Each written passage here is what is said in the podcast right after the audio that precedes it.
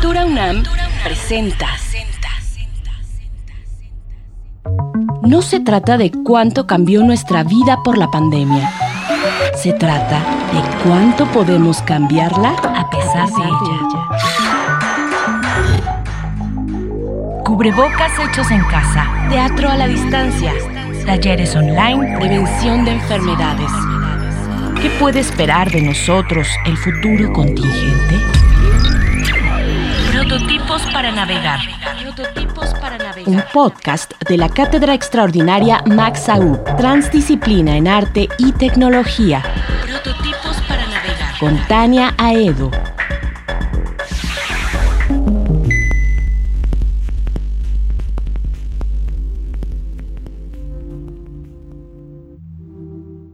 Frente a la pregunta sobre si ir o no ir al espacio, parece que no hay escapatoria.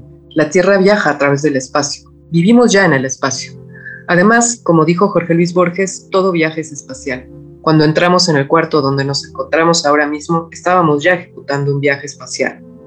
Antes que las iniciativas científicas de exploración del espacio exterior, el arte y la literatura en diversas culturas habían ya urdido ficciones en donde visitamos otros mundos, Cerca de 1600, mientras descubría las leyes del movimiento de los planetas, Johannes Kepler escribió Somnium, un viaje a la Luna conocido como uno de los primeros relatos de ciencia ficción. En 2015, el artista Tomás Arraceno funda Aerocen, una iniciativa para circunnavegar la Tierra sin cohetes ni combustibles fósiles, solo con la ayuda del Sol. ¿Qué preguntas deberíamos hacernos como habitantes de la Tierra sobre esta una investigación que, como algunas otras, el cómputo cuántico o la nanotecnología, comienzan a estar financiadas casi enteramente por capitales e intereses privados, hoy que sabemos que las delicadas condiciones de la atmósfera terrestre y de la gran cantidad de basura espacial que ya hemos generado en la órbita del planeta, ¿Necesitamos más investigaciones orientadas por los intereses extractivistas que nos trajeron hasta acá? ¿O quizá deberíamos desacelerar el paso también en esta carrera?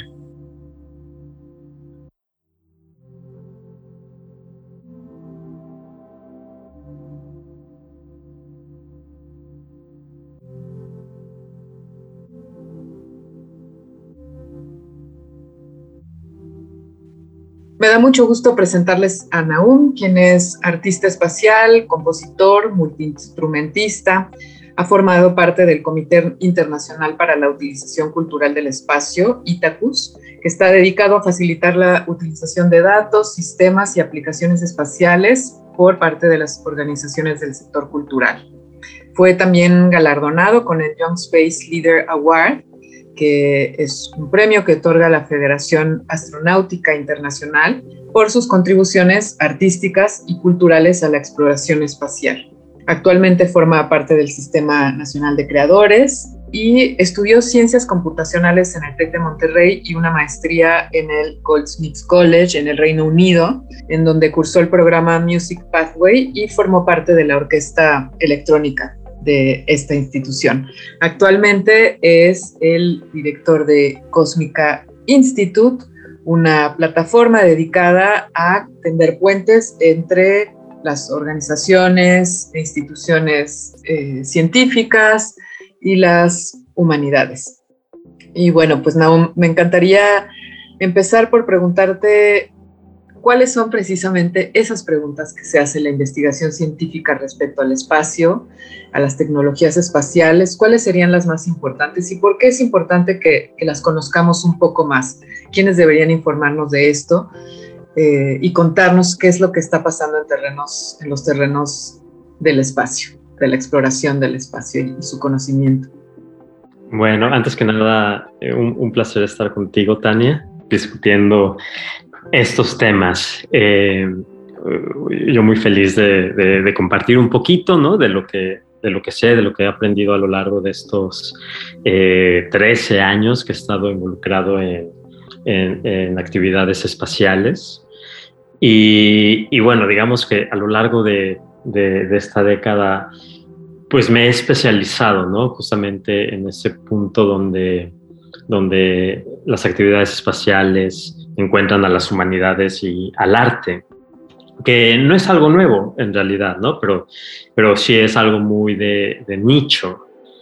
Y, y, pues no, eh, contestando a tu primera pregunta sobre qué preguntas se, está, se están haciendo en la comunidad espacial, pues primero habría que hacer esta diferenciación, ¿no? ¿Qué es el mundo espacial? Y eh, de forma muy simplista podemos decir que, son, que hay dos grupos, ¿no? Los, los astrofísicos, ¿no? Que se dedican a la observación y al entendimiento de, del universo. Y por otro lado está la comunidad de, de, le llaman de exploración espacial. No me gusta usar la palabra exploración porque tiene, tiene un bagaje colonial que, hay que también problematizar. Pero bueno, entonces tenemos estos dos grupos, ¿no? Los que observan y los que desarrollan tecnología y también, por supuesto, ciencia para, para poder eh, salir ¿no? de, la, de, la, de, la, atmósfera terrestre ¿no? y entrar en órbita y poner satélites o laboratorios con humanos, ¿no? como la estación espacial, o enviar robots a, a Marte, etc. Entonces, tenemos estos dos grupos y, hoy en día eh, eh, en, el, mundo de la exploración espacial, pues estamos viendo que, hay un cambio muy, muy, muy notorio, que es eh, la comercialización y la privatización de las actividades espaciales, ¿no? Lo que antes era eh, eh, algo de los países, de los gobiernos, ahora son empresas privadas las que comienzan a tener presencia y las que seguramente van a tener una, una mayor injerencia. Entonces, pues las preguntas que se hacen tristemente son cómo, cómo, cómo, eh, cómo tener utilidades, ¿no? De, de, enviar satélites, de dónde vendrían las utilidades de tener presencia humana en la Luna o en Marte, y eso tiene que ver con la utilización de, de recursos celestes, ¿no? Que, en principio, bueno, la, la, utilización de recursos celestes no, no significa eh, necesariamente la, una explotación de recursos como la, la, hemos tenido aquí en la Tierra, pero podría ser eso también, y es lo que hay que tener muchísimo, muchísimo cuidado. Y, y, y, en el mundo de la observación espacial, pues bueno, eso es, es fascinante, ¿no? Eh, que es una ciencia un poco más pura, sin, sin que tenga una presión tan, tan clara de, de tener utilidades económicas. Eh, y bueno, pues seguimos descubriendo que, que, sabemos mucho, pero también que no sabemos tanto, ¿no? El, universo sigue siendo un misterio. Y pues sí, o sea, ¿cuál es el sentido de que exista un universo como en el que estamos, ¿no? Eh, ¿Hay algún sentido? ¿No lo tiene? Es algo, es algo que, que bueno, la ciencia, pues al, intentar entender el, el funcionamiento del, universo, pues pretende contestar, ¿no? Estas grandes preguntas que siempre hemos tenido como humanidad, ¿no? ¿De, dónde viene todo esto? ¿Qué, somos? ¿Hacia dónde va la humanidad y toda la historia cósmica? Entonces, digamos así, en, algunas, en pocas palabras, esto, esto es lo que está sucediendo, ¿no?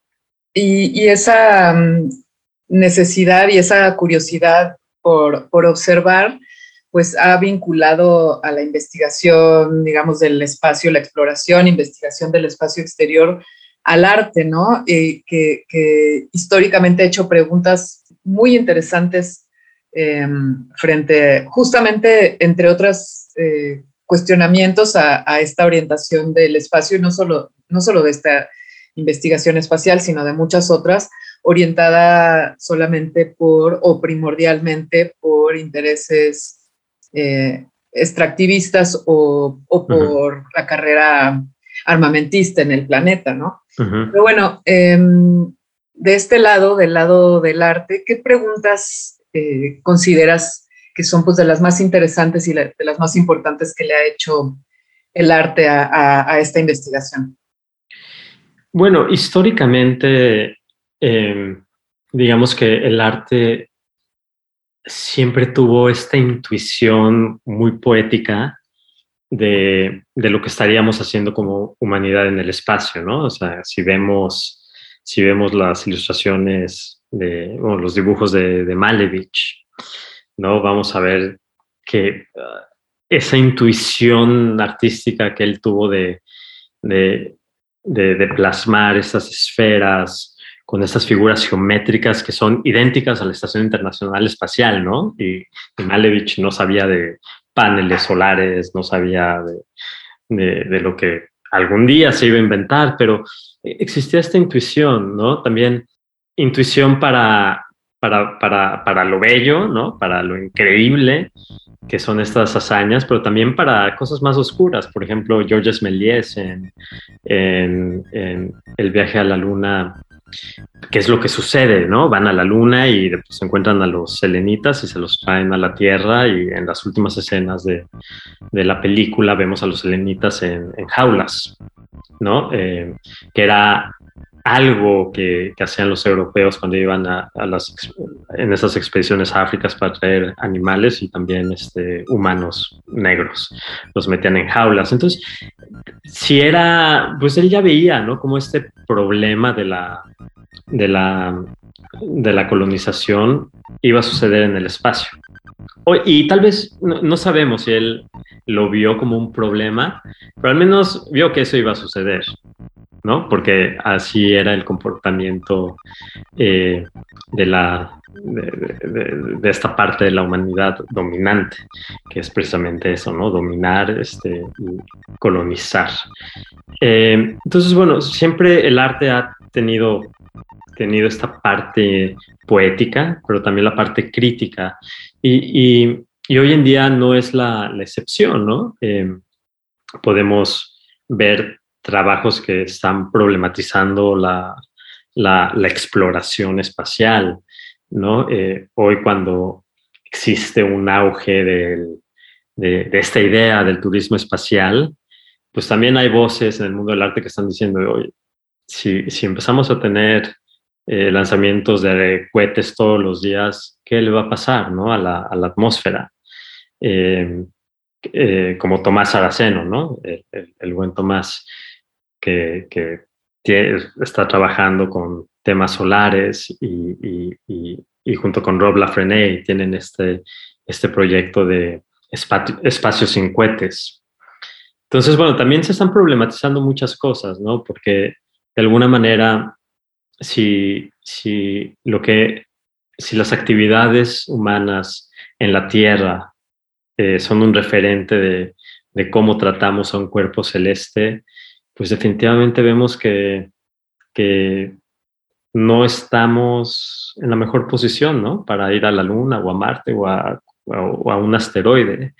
Eh, entonces, y aquí es donde justamente en Cósmica el, año pasado, en, en, una de nuestras conferencias, empezamos a elaborar una idea que es una idea eh, provocadora, pero es quizás lo, lo mejor que le pueda pasar a la exploración espacial hoy en día es tener una, una un, un, campo espacial que se mueva muchísimo más lento, ¿no? Es momento de, de, de en vez de apresurarnos, eh, hacer lo contrario, a, a, a, movernos mucho más lento, porque quizás vamos a estar trabajando con, con poderes que, que, no vamos a saber utilizar, ¿no? Como sucedió con el, con el superpoder de la combustión y el fuego que, ah, como la mitología griega, ¿no? Este, la, no la supimos utilizar, la ocultamos, pero sigue quemando, ¿no? Realmente si tuviéramos como rayos X, veríamos que hay fuego alrededor de, nosotros, ¿no? En, en, el, en, las redes eléctricas, en los aviones, en los, en los automóviles, pero como Prometeo, bueno, eh, lo, ocultamos y, ciertamente eso, eso hacemos como humanos. Eh, tenemos superpoderes y, luego no lo sabemos usar para con respeto ¿no? y con benevolencia. Eh, entonces, bueno, hay varios artistas que hoy en día se están preguntando estas cosas, si realmente merecemos tener estas capacidades de ir a otros planetas, y hacer lo que le hemos hecho a la Tierra. Y, está esta pregunta que cada vez se va a volver más importante. No sabemos qué tanto de manera práctica, pero sí que de forma simbólica, que es quedarnos, o como diría Donna Haraway, quedarnos o permanecer en el problema, o sea, en el planeta, o, irnos. ¿Cómo, ¿Cómo, ves tú eh, y qué, qué respuestas y qué ideas hay respecto a estas eh, posibilidades, digamos, de tecnológicamente salvar a la especie huyendo y terraformando Marte, por ejemplo? Sí, yo creo, es muy buena pregunta, Tania, eh, ¿no? El, tema de la de, escaparnos de la Tierra y terraformar Marte. Yo, pues yo creo que son ideas que desde un nivel técnico científico, ¿no? En, en términos del reto son, son fascinantes, pero, pero siendo honestos, pues yo creo que habría que ver un poco lo que hemos hecho, ¿no? Eh, eh, otra vez aquí en la Tierra, hemos constantemente saltamos de, de excitement, ¿no? De fascinación por las nuevas tecnologías que tenemos y poco pensamos en las consecuencias que puedan tener estas tecnologías, ¿no? casi, casi hasta el día de ayer pensaba, pensábamos que los humanos éramos distintos a la naturaleza y hoy en día vemos que todo lo que hemos tirado ¿no? al, al, al, al, mundo más de lo humano, pues nos regresa, ¿no? Y ya encontramos microplásticos en, en, en, en, la leche para amamantar bebés, encontramos microplásticos en nuestros cuerpos, vemos que se nos está calentando el planeta. Y, digo esto porque imaginemos un, un, un, un, momento en la época, en la historia de la humanidad, donde tenemos a Marte, lo terraformamos, donde estamos eh, llevando recursos de la Luna a otro cuerpo celeste, donde estamos utilizando los cristales de, de los anillos de, Saturno y de pronto ves a la luna y, tiene, es como una manzana con una mordida, ¿no? Así con un, con un hoyo y los aros de Saturno tienen tienen gaps, ¿no? Tienen así como hoyos. Y yo creo que en algún momento quizás podamos estar hablando de un antropocosmos, ¿no? Una época de interferencia humana en, al menos en, en el sistema solar, porque somos muy buenos para ignorar el, el balance, el equilibrio tan delicado en el que, en el que hemos vivido, ¿no? Como especie. Y, somos muy buenos para, para destruir ese, ese, equilibrio, ¿no? Que quizás para el mundo natural no, no sea mucho, pero para nosotros es devastador, ¿no? Este, lo que le estamos haciendo al planeta pues es devastador para la vida que conocemos, pero, pero bueno, el planeta es mucho más robusto, pero nosotros no. Entonces, eh, creo que son ideas demasiado peligrosas. Y otro tema que intentamos discutir mucho en el, mundo espacial es, es explorar el universo versus expandirnos en el universo. Son cosas muy distintas, ¿no? Una es salir y conocer y, y, si estamos explorando pondremos nuestras banderas eh, nacionalistas por ahí y por allá, pero otra cosa es esta expansión, ¿no? Que creo que, que, responde a, este ímpetu humano de, crecimiento perpetuo, ¿no? Que lo vemos en el capitalismo, que lo vemos en, expansión, en, el expansionismo imperialista de, muchas naciones y, que creo que sería bueno cuestionarlo. Em, y, esto ese tipo de preguntas son las que los artistas se, están haciendo, ¿no? Y también los expertos en humanidades que se acercan al, al mundo de la exploración espacial. Porque cuando tú vas a los congresos espaciales, ves que estas preguntas no, no, no existen sobre la mesa y sin embargo son preguntas de, de, fondo. Y si las actividades espaciales realmente son actividades de futuro, entonces por qué las estamos imaginando con, con, con, modelos que son que tienen 500 años de, de, de, de, viejos, como otra vez la colonización, ¿no? En, el mundo espacial se ha normalizado hablar de colonias, vamos a colonizar Marte, y la colonización no es un, no es un concepto que esté abierto a, a ver qué significa, es algo muy específico, algo que ha sucedido en la historia humana, que ha sucedido en, en la tierra donde, donde vivimos, que llamamos México, y, y, seguimos, seguimos yendo a terapia después de este suceso que pasó hace 500 años, ¿no? Entonces, ¿por qué imaginamos el futuro con las ideas que han traído tanto sufrimiento, ¿no? Este planeta y a nuestra especie. Sí, completamente. Y me pregunto hasta dónde este tipo de organizaciones de las que has participado, como ITACUS em, y la Federación Astronáutica Internacional, como el involucramiento de agenciamientos y eh, organizaciones más culturales y artísticas pueden contribuir a, a cambiar de alguna forma este enfoque, porque sí, como bien dices, parece que solamente se tradujo un interés eh, extractivista enfocado a la Tierra y bueno, ahora está enfocado en el espacio, pero son las mismas intenciones, los mismos términos, las mismas, digamos, viejas lógicas, ¿no? Y existen mecanismos como eh, internacionales que regulan aparentemente, pues sí, la investigación espacial, existe este,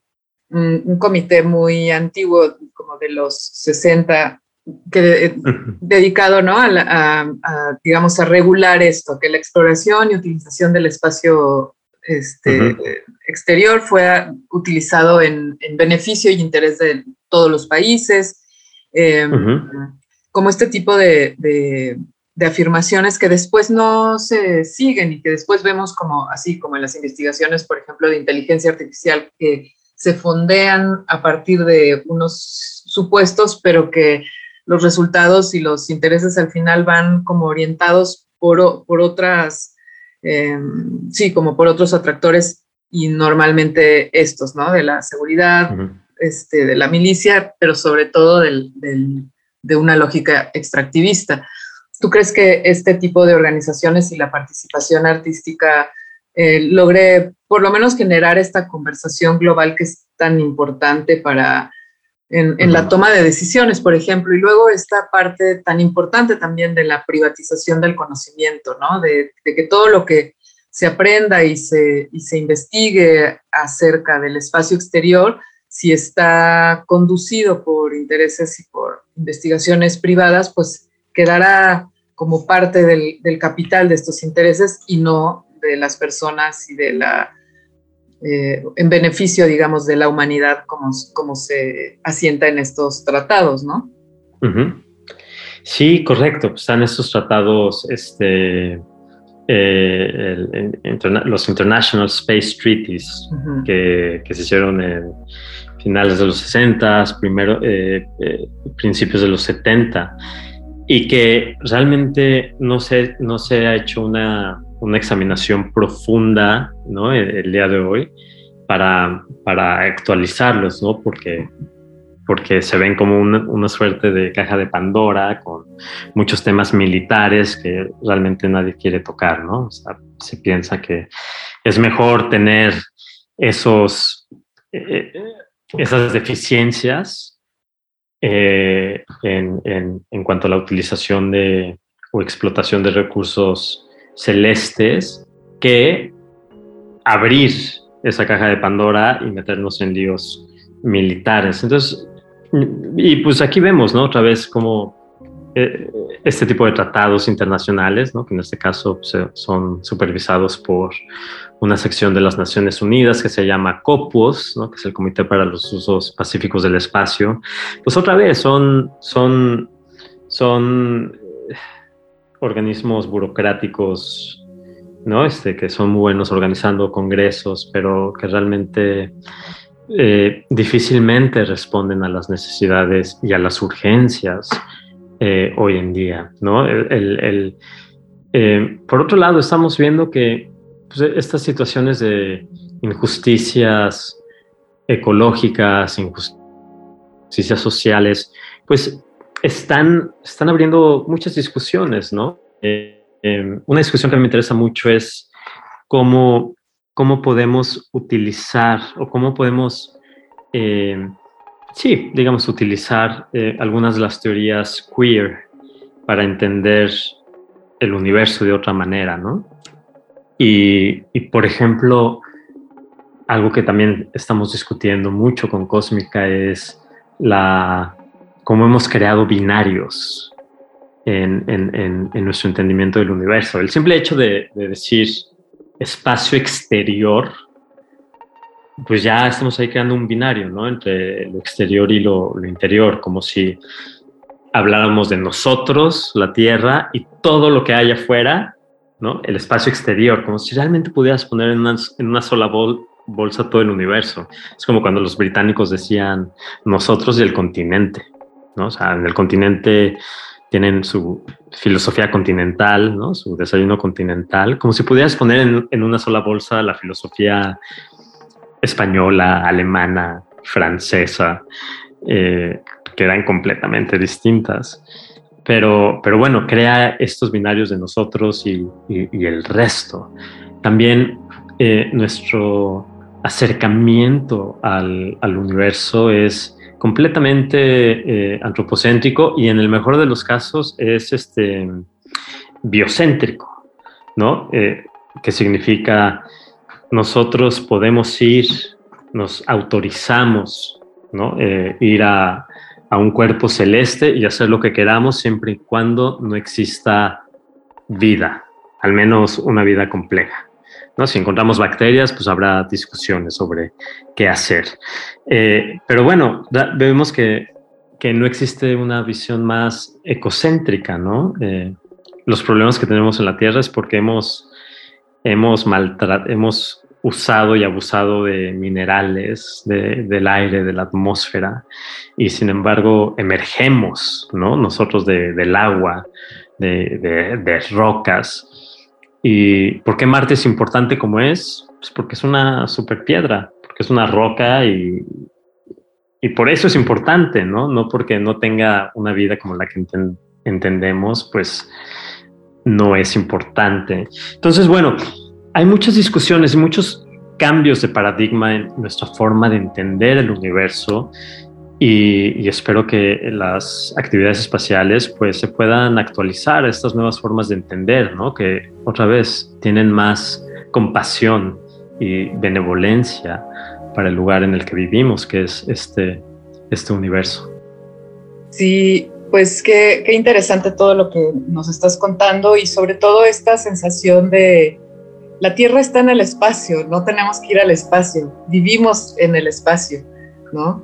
Pero claro que implica todo un reto salir de esta atmósfera y justamente como bien dices, es una atmósfera muy, muy delicada a tal grado que, además que la hemos alterado y que, que, nos estamos empezando a dar cuenta cuán delicada era y cuánto tendríamos que haberla eh, cuidado y, las posibilidades que tenemos ahora, ¿no? Que estamos intentando por lo menos desembarazarnos un poco de nuestro excepcionalismo como humanos, como la cúspide de la, de la inteligencia y de la, y de la evolución y darnos cuenta de muchas cosas. Y pues el arte eh, nos acompaña a hacer estas preguntas. Vamos a seguir las redes sociales de, de Cósmica Institute y las de, y las de Naum para continuar enterándonos de, estos cuestionamientos y de, los acertijos que, plantea el arte a la investigación, a esta investigación tan importante que es eh, pues nuestra relación con, con eso que llamamos espacio exterior. Muchas gracias, Naum. Muchas gracias, Tania. Gracias a todos por escuchar.